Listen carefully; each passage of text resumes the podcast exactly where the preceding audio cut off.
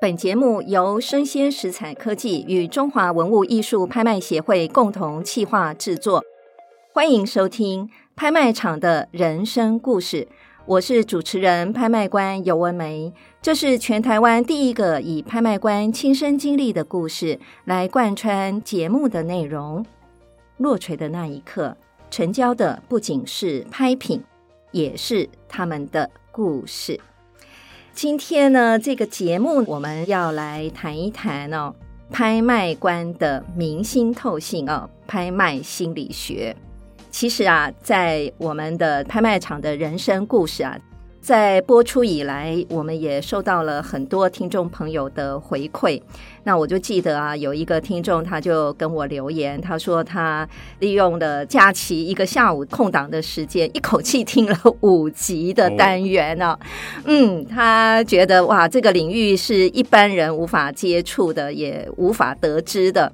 透过像我啊，或者是我邀请的来宾啊，聊拍卖场的人生故事。那我们从里面呢，也可以引出很多跟艺术相关的专业知识啊，或者是人生小领悟啊，或者琳琅满目的拍品背后啊，到底有什么动人的精彩故事？这一集呢，我们非常非常的荣幸啊，邀请在我心目中啊非常重要的拍卖官男神呢、啊，戴中仁戴主播。那主播跟大家问好一下哦。Hello，主持人好，各位听众朋友大家好，我是戴中仁。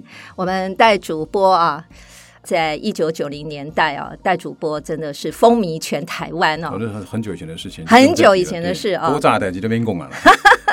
但是呢，我们还是印象深刻啊，尤其是戴主播啊，进到台视之后，听说你创了一个记录。当时在台视啊，你担任记者不到三个月，你就坐上了主播台，播报了新闻，对不对？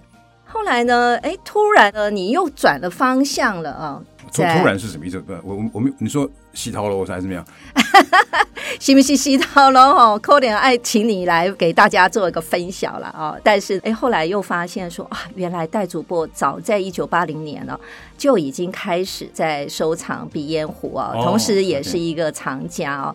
那最近这几年呢，我认识的戴主播啊。嗯呃，是在我们叱咤拍场的很重要的一个拍卖官啊，所以今天特别特别邀请我们的戴主播啊，来聊一聊啊，当年怎么样接触拍卖的领域，然后你怎么样去？你还记得你第一场的拍卖会是一个什么样的状况？我先讲一下那个你说那个三个月当主播的事情啊.那是那那是我的主管给他戏了哈，那这个我的主管栽培，当时进财视新闻部，我想是人生的一个最大的转变哈。的确，那时候进台视新闻部当主播或当台视的记者，不是一件很容易的事情。那我很 lucky，考试考进去了嘛哈。我们一定要考试，而且过五关。嗯、是。呃，三个月之后呢，长官就做了一个决定，因为三个月 probation 就是这个试用期刚刚结束啊，嗯，所以他就挑了我去担任午间新闻主播。那这个是比较少有的这个状况。那我很幸运，在那个时候开始就坐上这个主播台，开始面对大众啊，那么展开寂寞的这个生涯。因为当主播其实很寂寞，你在那个摄影棚里面，就只有你跟三个 camera 而已哈，好像了不起一个摄影师跟 FD 哈，所以你就必须靠自己了哈。所以我说那个是寂寞的这个生涯，但是我很感谢当时我的主管敢用我哈。那那段过程我经历的非常多，所以你刚刚讲的突然间转行，我想是跟收藏的话，呃，没有转行了哈。那因为我本来就喜欢艺术文物的东西，是那正好也是我进台视的第一年。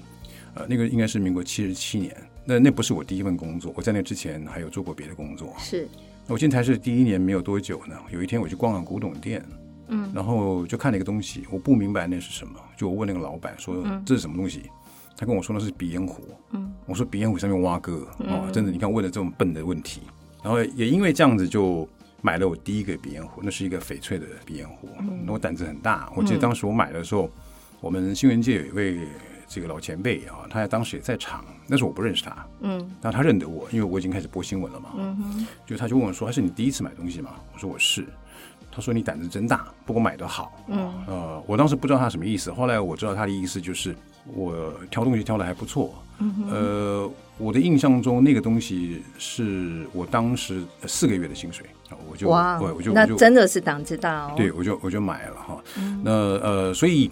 也因为那样开始让我去接触了更多的艺术品，然后因为这样子，所以我开始接触所谓的这个拍卖场。那当时的拍卖场还是在国外，在香港为主，这个海外的。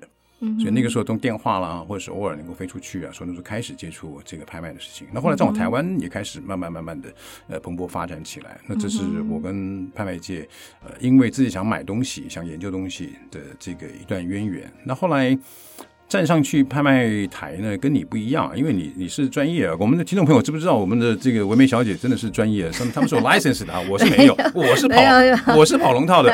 尤唯美他们才是真的是才真的是这个专业，这边借此来跟大家介绍，尤唯美小姐是台湾大概极少数五个指头都不到的这个有证照的拍卖官，我没有哈，我是没有。那呃，我第一次他们拍卖拍卖官是。为了我的福伦社，嗯哼，当呃这个拍卖官是主持慈善的义卖，是，所以那是我第一次。那当然那个目的就是要把气氛给烘托热嘛，哈，所以那个那个小小成功，那募的这个款项是比较多的一次哈。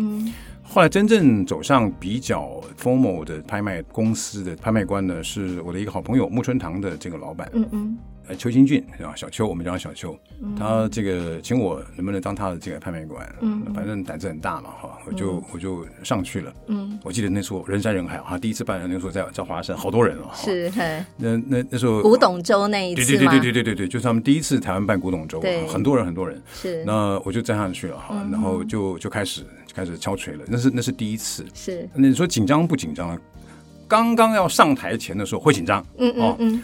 站上去的时候就忘了什么叫做紧张了。哎呀，你那是专业，因为那个就就就锁定目标嘛，锁定目标就是想办法把那个价钱能够拍得好嘛。是，那那那那也是第一次，所以呢，对我而言比较会有压力的是，呃，举手可能同时有两三个的时候，嗯，那我到底。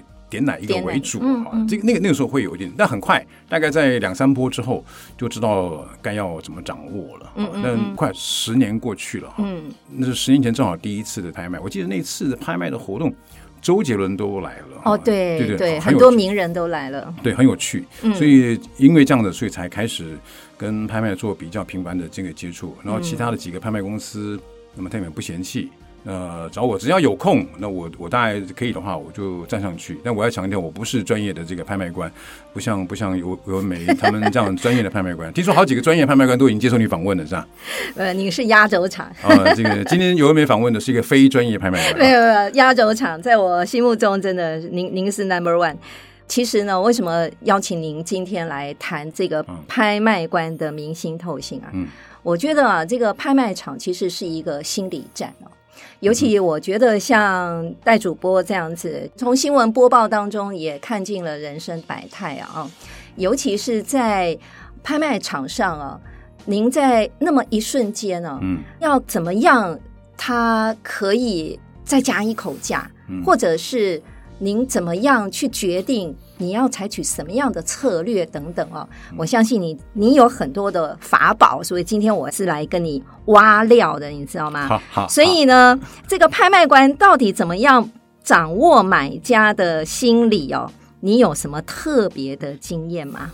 诶，不敢说什么特别的这个经验啊。呃，如果说你你刚刚讲的拍卖的这个心理，你的标题叫明星透性，嗯，我刚刚看了标题的时候，我吓一跳，我说奇怪，有人没有叫我讲残学，是不是？明星透性，哦，这个这个听起来太有压力哈。呃，坦白讲了，我印象很深刻，我讲一个实际的例子啊。嗯，我觉得那次是一个典型的叠对叠。哦哦，那我有幸站在那个。拍卖台上，嗯，所以有观察到叠对叠的状况，哦，所以我就控制叠对叠，是，那个是大概二零一七年的时候，嗯，在台北的一场拍卖，嗯，那场拍卖呢，我非常讶异的一件事情就是出现了几个非常好的佛像，嗯哼，其中有一个佛像大概二十七公分高，是一个木头的这个佛像，呃，年代非常的好。呃，同时它是少见的一个佛像，是大理国的佛像。嗯，那我我常常跟朋友说，那是我第一次看到这么美的《天龙八部》里面的这个佛像出现。大家知道金庸写过《天龙八部》嘛？嗯、那《天龙八部》里面写的就是大理国的故事啊、嗯。但是很少看到大理国的木雕的这个佛像出来。嗯，有一个类似的这种作品，但它不是木头的，它是铜的，那样子差不多。嗯，出现在我们台北故宫。因为我喜欢这些东西，所以当我看到这个木雕佛像的时候，我一眼就认出来，它跟台北故宫的那个是呃相类似的。但是因为它是木头的，非常非常少见。嗯，有另外一件类似的拍品呢，是在国外的拍卖场上出现过。嗯嗯，所以我就知道这是在台湾第一次出现这样子的这个木雕佛像。是，那我因为很关切，呃，最有趣的一件事情是卖方，嗯，卖方，我特别去打听，我记得我跟拍卖公司的老板说，我说这个客人是很久没有买东西了，是吧？嗯，他说你怎么知道？因为当时呃，对方这个佛像拿出来的时候。他们一定要跟这个卖方谈判，不是谈判，就是双方要 negotiate 的这个价格是多少钱嘛？对，嗯，所以对方开的这个价格是五万块台币，对对，台币五万块，你很你很难想象，就开台币五万块。然后我说他是很久很久没有这个买卖了哈，那我我猜了哈，因为拍卖公司通常都会用低估价策略嘛，对，所以呢，这个人我猜当时他应该要价是二十万。哦，那拍卖公司觉得说二十万也不算是很高嘛，拍卖公司就跟他讲尝试再往下放，嗯，那放到五万块是很低哈，所以我的判断说这个人应该很久以前买了，所以呢，他觉得这个二十万是可以起拍的这个价钱，就果然是如此。嗯哼，那后来果然这个这件东西就上拍了，对，上拍的时候我就注意到一件事情，就是有一位 lady 坐在现场，嗯，她举手。嗯然后还有前面的有其他几个买家，就那件东西因为很好，所以很快就往上跳。嗯哼。但很快你想想看，从五万块不到一分钟的时间哦，跳一百万了。哇哦。对，到一百万了。嗯。那跳了一百万的时候呢，我就开始注意到后方开始有人举了。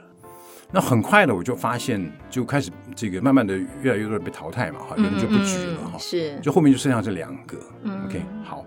我先把故事到这边停，然后先讲一些 inside story，就我知道的这个状况。嗯哼，这是一个什么样的间谍心理战呢？就坐在观众席当中的这位买家，嗯，他去跟在后方的那位买家在拍卖前是就跟他说这件东西呢其实不好哦，叫他不要买。是，嗯，他劝他说不要买，嗯，然后那个人呢就说哦好，真的不要买啊，不买。那这个人呢？他觉得说这个人看起来不错啊，嗯，所以呢，他那天的话，他忍不住又跑到现场去了，嗯嗯。那理论上，这个 lady 呢，她应该是要帮这个收藏家买东西的，是。但不知道什么原因，这个 lady 去跟这个收藏家叫他不要买，嗯。这个收藏家在后面突然发现，跟他讲不要买的这个人呢，在前面举手，哦。所以他就躲在后面，他真的躲在后面了。他就看观察到底，对，他举他开始举手的时候，他真的是躲在后面。哦，他不让人家知道。对，他甚至不让拍卖官看到他，他躲在后面站着。嗯，然后呢，他当他举手的时候，他就伸一个手出来。对，我也常遇到这样子。然后呢，当我看到这种状况的时候，哈，我就放慢我的这个速度了。，OK，然后呢，就开始盯着这两个。就比如说前面这个 lady 开始一放下来，是。我就一直看到后方，对，然后他们两个当然相互举，偶尔零星的，那么也会有人出声应价嘛，哈，但是已经过了两百万，嗯，还继续往上攀升，是，那我就时而快，时而慢，嗯嗯，当我快的时候，比方说前方举的时候，我就跟后方讲我要落锤了，我眼睛盯着盯着后方，是，然后后面又开始手突然伸出来，啊，就这样子。我跟各位讲，最后成交价破了新台币五百万。天哪，从五万到五百万，对，一百倍耶。对，啊，那我刚刚说的这个原来是他们双方的心理战啊，那只是这个这个刚好被你运用了。对，买方。来看到说，哎，奇怪，像我不要买的人，他自己在买哈、哦，所以呢，他就开自己开战了嘛。嗯，那但我就看到这种状况，这是后面我才知道他们有这个心理哈。那我看到是双方是想要争这个东西，嗯，所以我就巧妙的利用他们这之间看起来的一个竞争哈，然后就把速度忽快忽慢，忽快忽慢的。是，当我后来我后来知道啊，他们两个之间的这个心理矛盾这个因素的时候，我也非常感慨。哦，这个在拍卖场彼此的呃勾心斗角会有这种情形出现，嗯，是让我非常意外的一件事情。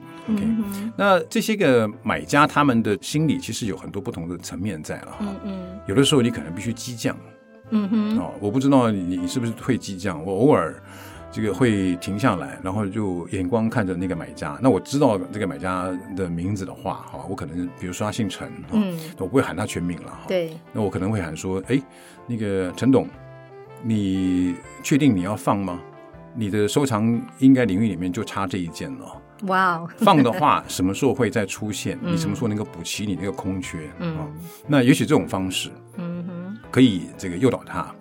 那有的时候我可能刻意的不看买方，而看的这个呃所有的人，嗯，然后我就讲这个大概是我拍过有史以来像这样的拍品。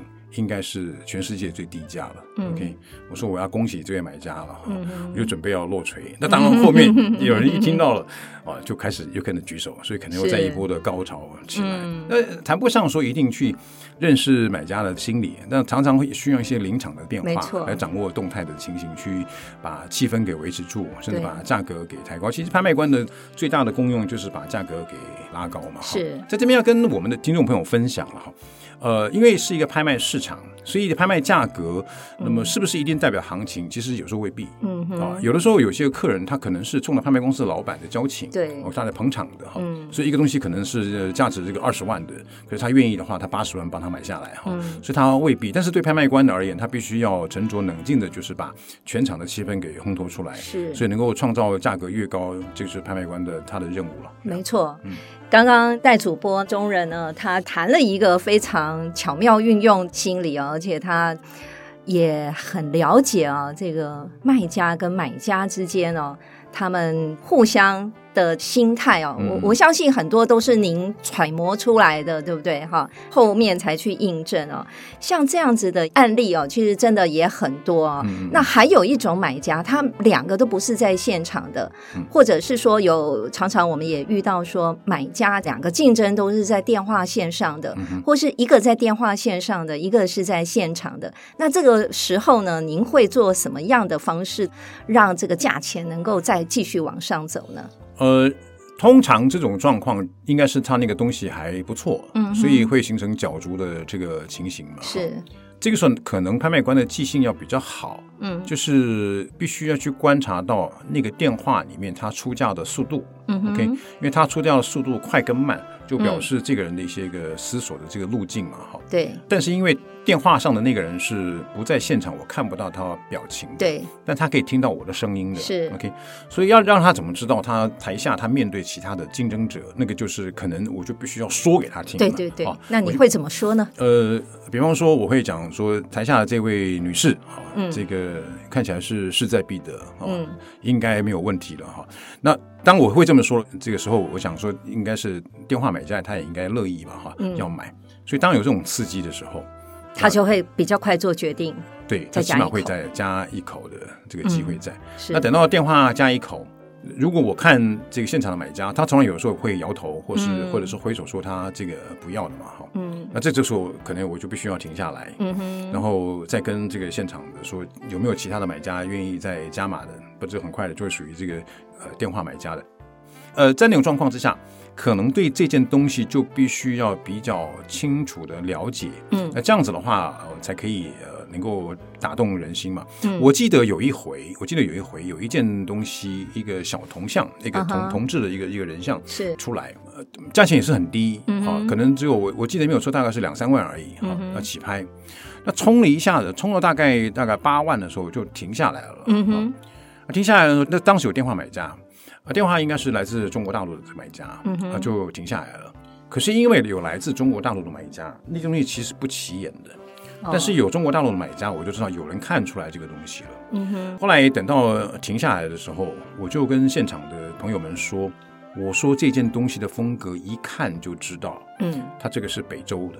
那这件东西应该是在过去的半个世纪以来第一次出现。”那我会去强调这件事情，就是其实那个人的那个样子哈，他是这个胡人的这个样子哦，对，他是湖人那个样子。那呃，那种受到中亚跟西亚的影响的那个风格所做成的一个人像的这个东西，嗯，非常非常少，非常非常少。是，是那他的这个呃 casting 这个铸造的工艺非常非常的好。嗯嗯。那我我不是那百分之百确定大陆那个买家他是什么样的这个背景，但很显然他懂这个东西，所以他会从那么低的那个价格，他一路往上冲嘛。对。那也因为我这么讲。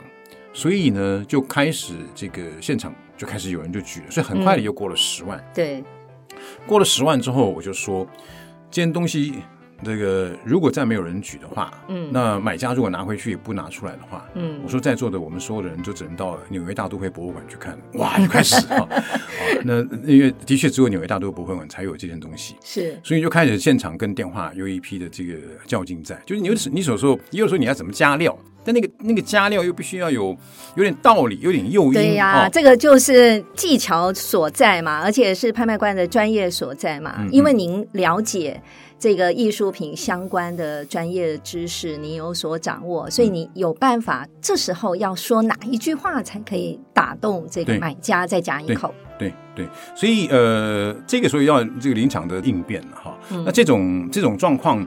其实蛮多的，一下子可能想不出太细的这个东西在，但是电话的竞标里面，我觉得有一次我看到的哈，嗯、那个是最让我觉得大家扣人心弦的，就是在香港嘉实的有一场拍卖，嗯，当时我的工作是去那边要做我的专辑的哈，我的这个戴中人的新国宝档案的这个专辑的，嗯，当时他们拍了一件苏东坡的这个书画《木石图》，木石图，对，全场。现场没有任何一个买家，全全部现场是满满的，但没有任何一个买家，买家全部是电话线上，大买家在线上。对，对，那所以呢，那个时候就看着他们的这个亚洲的大老板，对，一个电话是，然后他们的那个专线的那个就专案的负责人一个电话，好，那就看有趣，看他们怎么去这个这个呃把这个价钱给给拉起来，但那个价格实在是太大了。对，OK，价格实在太大了。嗯，拍卖官，我如果没有记错，好像是你的同学。呃，是我同学郭心怡。是是是是。对，那天的郭小姐表现的非常非常精彩。嗯，那个其实那集，我就建议我们的这观众朋友去查一查，当时在网络上可以查到那一集啊，那集是我觉得相当好的一集，整个节奏啊什么的。嗯，那您的那个同学郭小姐她表现的非常好。嗯，她中文、她的这个英文，英文还有她的广东话，是她交互的运用非常非常的顺畅。因为他必须面对的就是他的同事拿的这个电话，对，我觉得那一次真的是拍卖官一个非常非常典型的范本哈，嗯、就现场那么多人，但是呢，没有一个是买家，没有一个是买家，啊，那买家躲在电话线上，对，然后买家突然间停下来，那。你要怎么办？需要冷场，对不对？所以我记得那时候郭小姐她满脸的这个笑容，对哦，她她是能够掌握那个气氛在，呃，当然她的那个主管电话中也是很焦急的在跟对方谈哈，嗯，但一口一口的加，其实没有几口啊。嗯，其实因为它的价钱太大了，太高。对，呃，那一场是让我在边上观摩到拍卖官如何面对那种可能会寂静无声的那种硬价，是，但你必须要把这个现场的这个气氛控制好。我觉得我非常佩服你同学，我想如果你上去的话，也是同样的功力。这个，这个我们在学习当中啊，说实在的，在跟买家的互动啊，如果买家在现场啊。这还比较好办，嗯，这个买家不在现场，嗯、在电话线上，那确实是非常令人需要花一点心思哦，怎么样去触动对方了啊、哦？那当然，这个买家也分很多种嘛，哈、嗯，中人，你要不要归类一下哦？你所你认为会在拍场出现，或是在电话那一边的买家哦？有哪几种分类的呢？就是买家有哪几种类型？嗯、okay, okay, okay. 呃，你可以把它分类一下。好，可能有些个这个我们的听众朋友他未必有参与过拍卖哦。那拍卖你可以买东西的方式，一个是 online，okay? 对，那另外一个就是在现场，对，还有一个就是你给所谓的书面的标单是哦。那另外一个就是电话嘛，哈，这几个方式都可以充分的这个运用哈。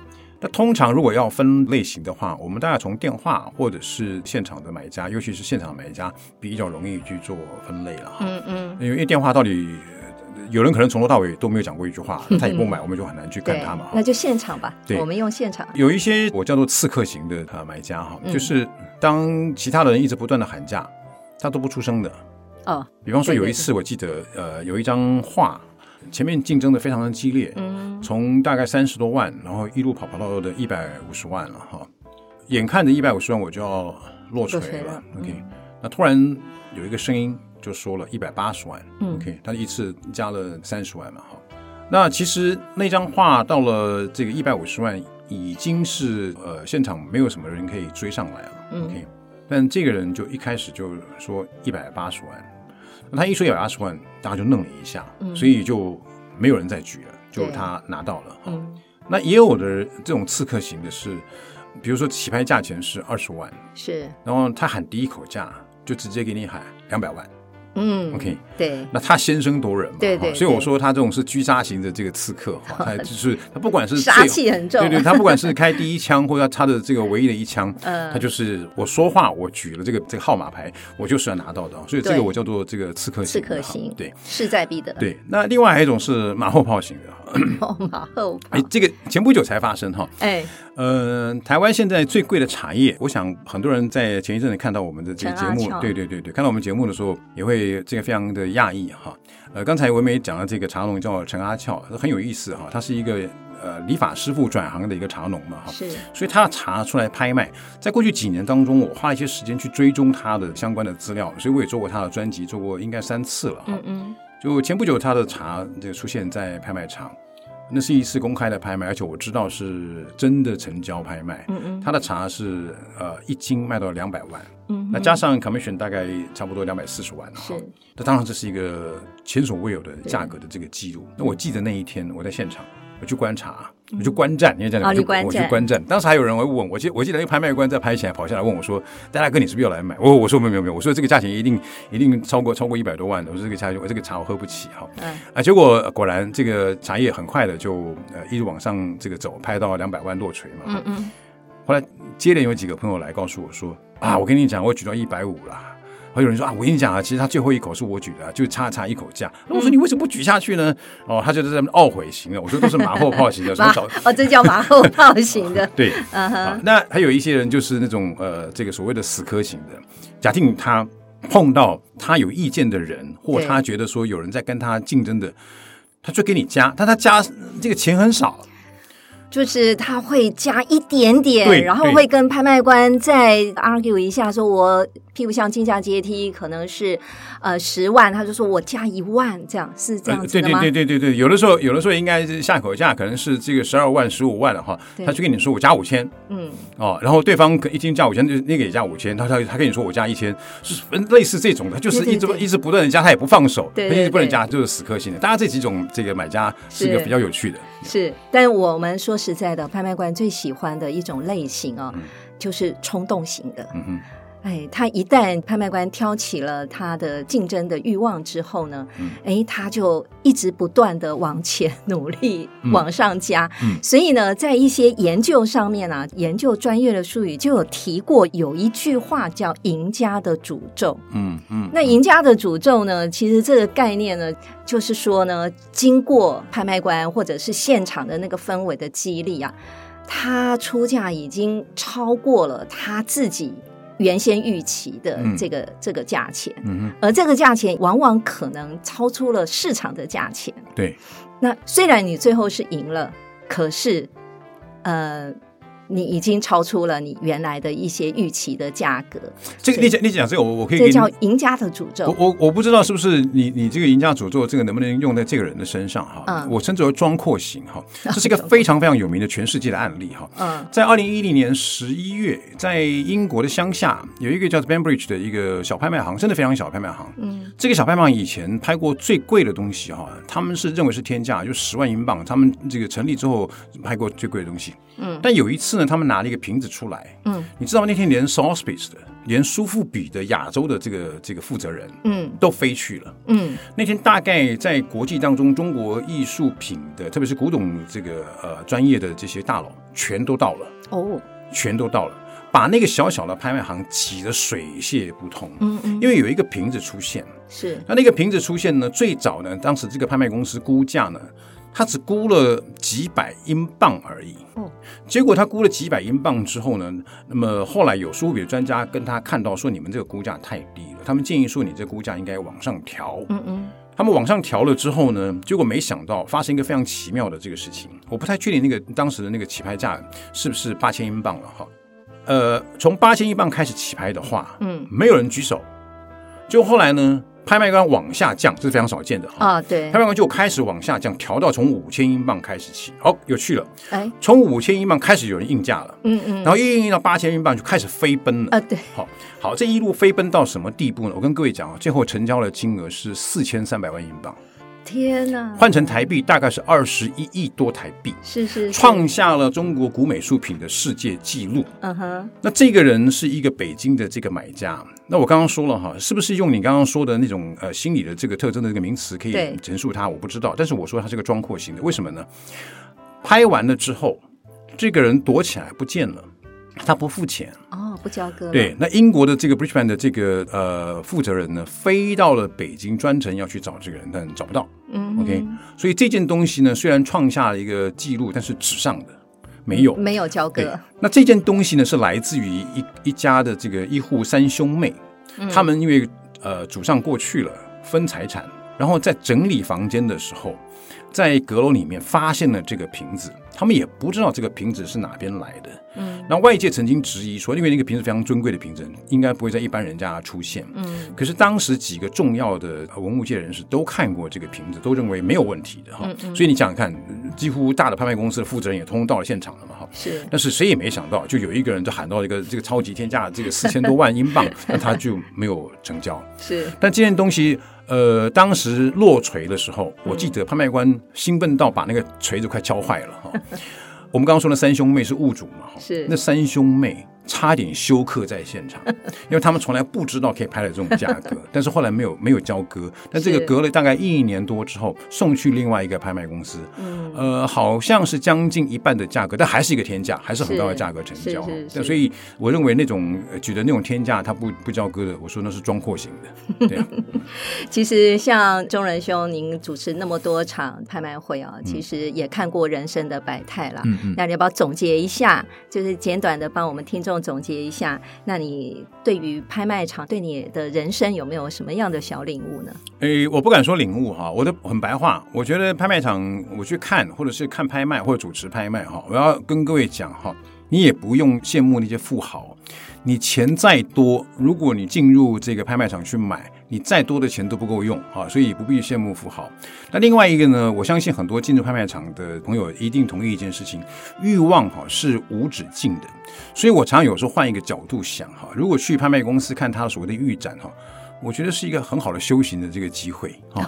你如何克制你的这个欲望，OK？然后同时在克制欲望的时候呢，去呃训练自己的美感跟自己的眼力哈。这个这个大概就是我一点点心得，不敢说有什么特别的这个感触哈。所以不必去羡慕那个有钱人，OK？真的，他再多的钱他也不够用的。其实，在拍卖场上，我们常常看到有很多的拍卖品，它就是透过拍卖官的落锤啊，创出了很多的天价啊。虽然说呃。可能很多天价的，再怎么多钱，我们不见得可以买得起。但是呢，我们可以从中间了解到自己喜欢什么样的艺术品，然后自己可以欣赏，自己可以接触，然后通过预展。不花一毛钱，我们都可以看到这些珍贵的艺术品，可能之后被收藏。可是经过我们看过他的预展，我们跟他也有人生一段的相遇，对不对？是。是好，那节目的最后呢，我自己呢也想要引用一下啊、哦，因为我有一个好朋友，他是台新文教基金会的艺术文教基金会的董事长郑家忠。Okay, okay. 那郑家忠董事长听了我的节目之后，他也有一个小领悟哦。哦，哎，我在这里引用他一下。听过文梅呢拍卖场的人生故事，他才明白拍卖场是一项整合修炼、意志、敏锐、洞察、耐性、目标动态修正及对个人的深度直觉的一个很重要的心理活动。嗯，哎，这个就当做我们这一集的最后的一个小领悟。嗯。OK，落锤的那一刻，成交的不仅是拍品，也是他们的故事。我是主持人、拍卖官尤文梅，我是戴中仁，邀请您继续锁定我的 Podcast 节目《拍卖场的人生故事》。感谢您的收听，期待下一次与您空中相遇。拜拜，拜拜。